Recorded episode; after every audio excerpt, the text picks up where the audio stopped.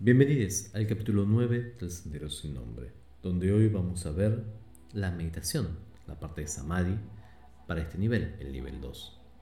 Y hoy vamos a ver la meditación llamada Vipassana o llamada Vipassana en sánscrito. Probablemente la han escuchado, es la base de lo que luego se ha transformado en mindfulness en tiempos más modernos.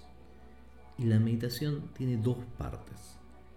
Pero antes déjenme contarles un poquito para qué sirve. Nosotros habíamos dicho al principio que Shamatha, la primera meditación, la que vimos en el nivel 1, es esencialmente una meditación que permite la concentración, la fijación de la atención en un punto. No justo no. Ese punto. Ahora, Vipassana tiene otra función y esto es lo que permitió al Buda liberarse. En el tiempo del Buda le había enseñado, él tuvo maestres, como dije. Él tuvo varios maestres que le enseñaron todo Shamatha, pero Vipassana fue su, su descubrimiento. Y lo que permite hacer Vipassana es generar un tipo de sabiduría que se consigue con meditación. Vipassana tiene dos partes. La primera parte que vamos a hacer cuando empecemos a meditar es muy simple. Vamos a comenzar la práctica como venimos haciendo la meditación hasta ahora, tomando refugio después de ponernos en una posición cómoda, pero meditativa. Nos vamos a relajar y la primera semana lo único que vamos a hacer, vamos a poner un contador de tiempo, como un reloj, una alarma, lo que querramos, y vamos a contar 5 minutos, subiendo un minuto por día, es decir, vamos a intentar llegar por lo menos a los 10-12 minutos, en los cuales nos vamos a quedar quietos y cada vez que tengamos un pensamiento, vamos a intentar decir, pensando mentalmente, por supuesto, y vamos a intentar volver al cuerpo. Ahora, hay veces que por más que digamos pensando, dicho mil veces, seguimos enganchados en el pensamiento, en la fantasía, en el recuerdo, en lo que tengamos que hacer. En esos casos, vamos a concentrarnos más en el cuerpo y la respiración, usando un poco de la fuerza que hemos ganado con Yamata. Por eso hicimos Yamata primero.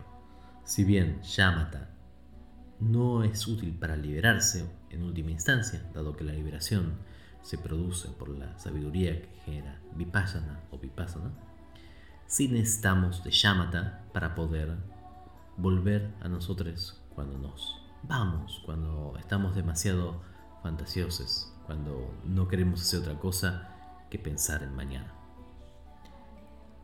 Vamos a darnos unos días, como dije, de esto.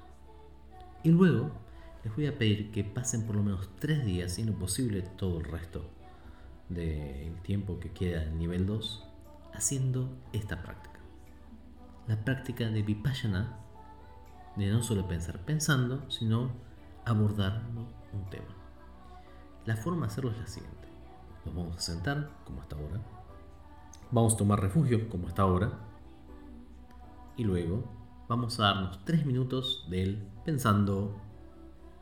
Ahora, una vez que han pasado los tres minutos, vamos a elegir un tema y vamos a intentar pensarlo y no solamente discutirlo de forma discursiva, como si discutiéramos con alguien, sino nosotros mismos intentando encontrar en nuestra experiencia cuál es la respuesta. Y el tema que vamos a elegir va a ser dónde está ubicada la esencia misma de nuestra persona. ¿Dónde está el yo que yo llamo yo? Entonces, podemos empezar, por ejemplo, pensando en el nombre. Déjenme darles un ejemplo de cómo sería esto. La primera categoría va a ser el nombre. Está en el nombre de UNE la entidad. Es decir, mi nombre es Federico Andino. Federico Andino es la suma total de la entidad mía era el nombre que tenía cuando nací. Es probable, no lo sé, pero es probable que sea el nombre que tenga cuando muera. Ahora, si el nombre es el mismo, yo soy el mismo desde que nací hasta que morí. Yo conocí a lo largo de mi vida tres Federicos andinos. Uno es argentino, otro estadounidense vive en Miami y otro es español. Esos tres Federicos andinos son idénticos a mí, porque su nombre es idéntico. Claramente no, son tres personas separadas. Entonces, nosotros, los Federicos andinos, debemos diferenciarnos en otra cosa que no sea el nombre. ¿Hay alguna entonación? ¿Hay algún sobrenombre que nos identifique a nosotros? ¿Algo que alguien nos haya dicho? ¿Alguna forma que tenga que ver, que sea puramente nuestra? ¿Un sobrenombre, un nombre cariñoso? Quizás una respuesta que podríamos dar es, o por, ejemplo, mm, la persona que yo amo me dice amor de una forma particular, pero seamos honestos. Amor no es un sobrenombre, un nombre cariñoso poco común. Uno podría decir, bueno, en realidad es el conjunto de situaciones, la inflexión que da, em, la forma que nos lo dicen no es lo mismo todos los amores. Cuando te dicen amor, que amor, ¿no? O sea, hay diferentes. Tiene que ver quién lo dice, tiene que ver cuándo lo dice, qué forma lo dice. Entonces ya ahí no existe en el nombre como etiqueta conceptual. Es un conjunto de situaciones. Bueno, ok. Entonces podemos decir que el nombre no existe. La segunda categoría que yo quiero que busquen es en el cuerpo. Uno puede decir, el cuerpo por ahí yo. Entonces uno tiene que intentar recordar cuando uno era muy pequeña, muy pequeña, infancia. Yo, por lo menos en, mi experiencia, Federico Andino, he cambiado mucho.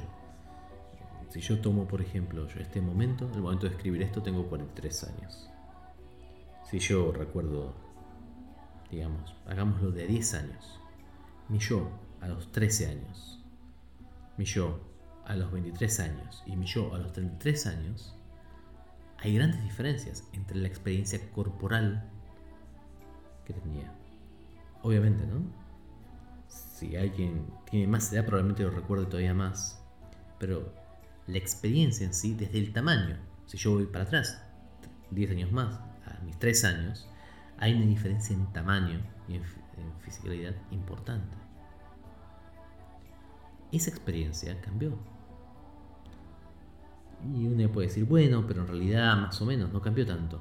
Pensémoslo así.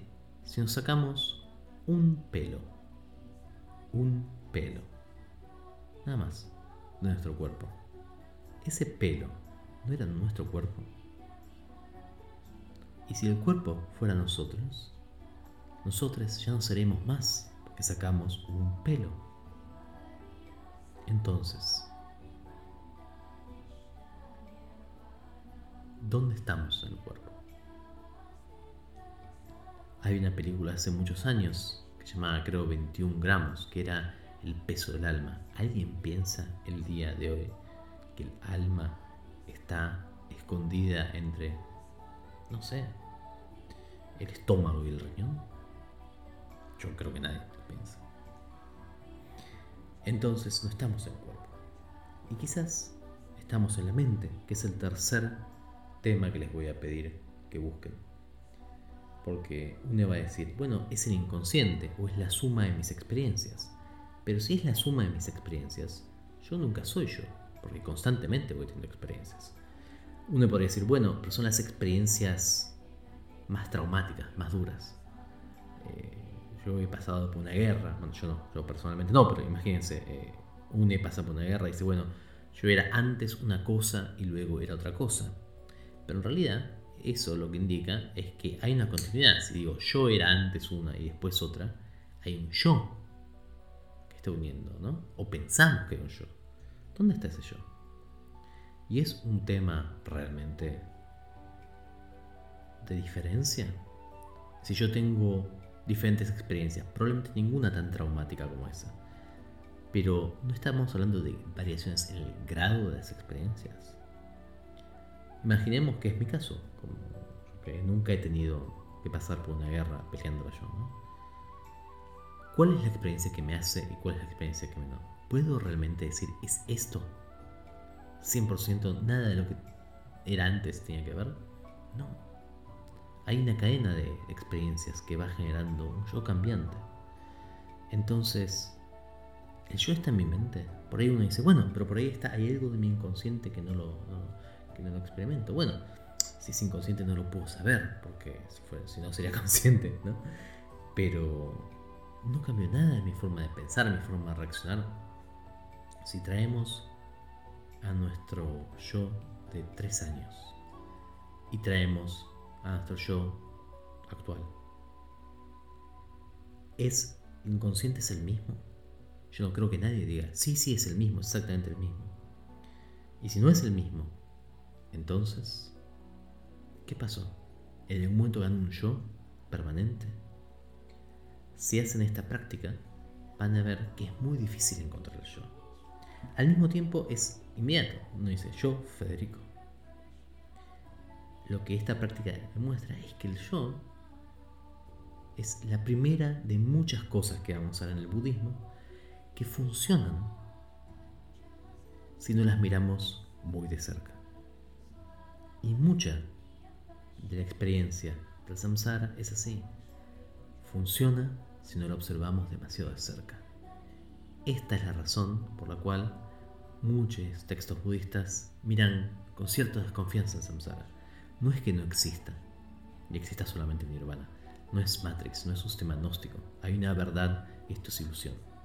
Sino que la forma en que la verdad y la ilusión funcionan es la misma. La samsara, la ilusión, lo que normalmente llamamos mundo, y nirvana, la liberación, son esencialmente la misma naturaleza. El problema para el budismo va a estar en la confusión que surge y que nos hace pensar que hay una que es perfecta y otra que no, o que las cosas son así y no de otra forma. Esto es lo que espero que encuentren en Vipassana. Y luego, cuando termina la sesión, hacen la dedicación de méritos. Entonces, para repasar y cerrar esta parte, van a tomar refugio, luego van a hacer el pensando. La primera semana van a hacer solamente eso y van a dedicar méritos. Y la segunda, a partir de la segunda semana van a hacer la toma refugio, luego el pensando tres minutos y luego van a dedicar el resto de la sesión a uno de los tres tópicos. Uno, ¿está el yo, la identidad en el nombre? 2. ¿Está el yo, la identidad en el cuerpo? 3. ¿Está el yo o la identidad en la mente? Van a elegir uno solo de esos tópicos por sesión y cuando terminen van a cerrar con la dedicación de méritos. Y con esto hemos terminado la explicación de Vipassana y nos vemos ya en el nivel 3. Saramangalam.